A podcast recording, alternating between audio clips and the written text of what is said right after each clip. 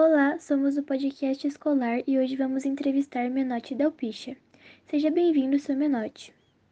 Para começarmos, fale um pouco sobre você. Me chamo Menotti Delpicha. Em 1892, ano que eu nasci, até 1988, me tornei um poeta romancista, ensista, cronista, jornalista, advogado e político brasileiro.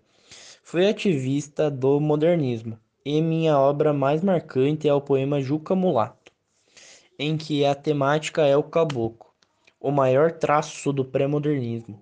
Eu nasci na cidade de São Paulo no dia 20 de março de 1892.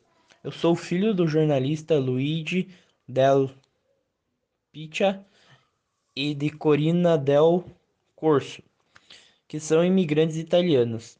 E aos meus cinco anos de idade me mudei com minha família para a cidade de Itapira. Iniciei meus estudos em Campinas, São Paulo, e em seguida estudei no ginásio diocesano São José, em Pouso Alegre, Minas Gerais. Voltei a São Paulo em 1909, quando eu ingressei na Faculdade de Direito de Largo de São Francisco. E em 1912 me casei com minha esposa que era a fazendeira Antonieta Rudy Miller, com quem tive sete filhos. No ano de 1913 concluí o curso de Direito e publiquei meu primeiro livro, Poemas de Vício e Virtude. No ano seguinte, voltei para Itapira, onde trabalhei como advogado e dirigi os jornais Diário de Itapira e O Grito.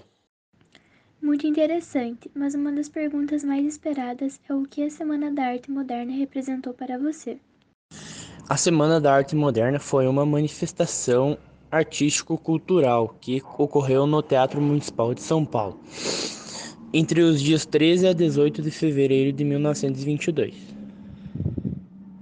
O evento reuniu diversas apresentações de dança, música, recital, de poesias exposição de obras, pintura e escultura e palestras. Assim, os artistas envolvidos propunham uma nova visão de arte. Juntos, eles visavam uma renovação social e artística no país, e que foi deflagrada pela Semana de 22. O evento chocou grande parte da população e trouxe à tona uma nova visão sobre os processos artísticos, bem como a apresentação de arte mais brasileira. Mário de Andrade foi uma das figuras centrais e principais, principal articulador da Semana de Arte Moderna de 22. E ele estava ao lado de outros organizadores, o escritor, o escritor Oswaldo de Andrade e o artista plástico de Cavalcante. Enfim, a Semana de Arte Moderna para mim foi um espetáculo, um momento de liberdade de expressão onde eu pude estar influenciando as vanguardas artísticas europeias: futurismo, cubismo, dadaísmo, surrealismo e expressionismo. Eu posso imaginar mesmo que foi um espetáculo. E qual e como foi sua participação na Semana da Arte Moderna? Fui um dos articuladores, ativistas e colaboradores da Semana de Arte Moderna redator do Correio Paulistano, e pus a minha coluna à disposição dos interessados revolucionários de 22. Eu abri a segunda noite mais importante e a mais tumultuada semana com uma conferência em que era negada a filiação do grupo modernismo modernista ao futurismo e de Marinetti mas defendia a integração da poesia como arte genuinamente brasileira.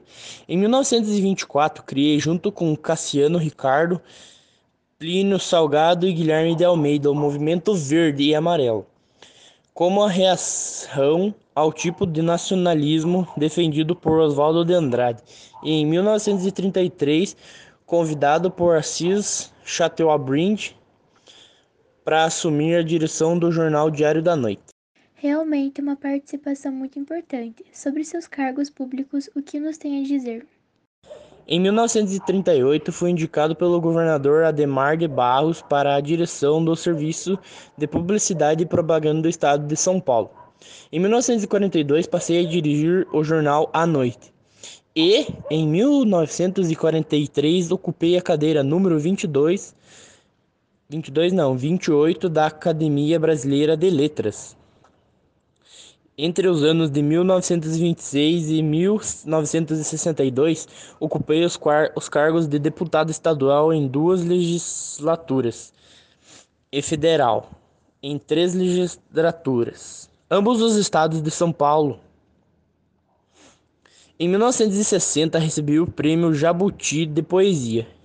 No ano de 1968, fui agraciado com o título de intelectual do ano do ano. Em 1987 foi inaugurado a Itapira, a Casa Menotti del Picha, para a preservação do seu acervo são meus principais cargos políticos. O senhor realmente é uma pessoa com uma importância tremenda. E uma última pergunta para terminarmos com chave de ouro. Poderia nos dizer todas as suas obras? Com toda certeza, sim. Posso citá-los: Do Vício e da Virtude, 1913, Moisés, 1917, Juca Mulato, 1917 também, Angustia de Dom João, 1922, Chuva de Pedra, em 1925, O Amor de Dulcineia, em 1926, República dos Estados Unidos do Brasil, 1928, a República 3000, 1930. Salomé, 1930 também. Calum, o Sargento, 1936. Camunca, 1938. O Dente de Ouro, em 1946. Deus Sem Rosto, em 1967. Que maravilha! E parabéns por ser uma importância histórica e ser tão importante para o modernismo brasileiro. Somos o podcast escolar e esse foi Menotti Delpitia e nós nos despedimos de vocês por aqui. Até logo!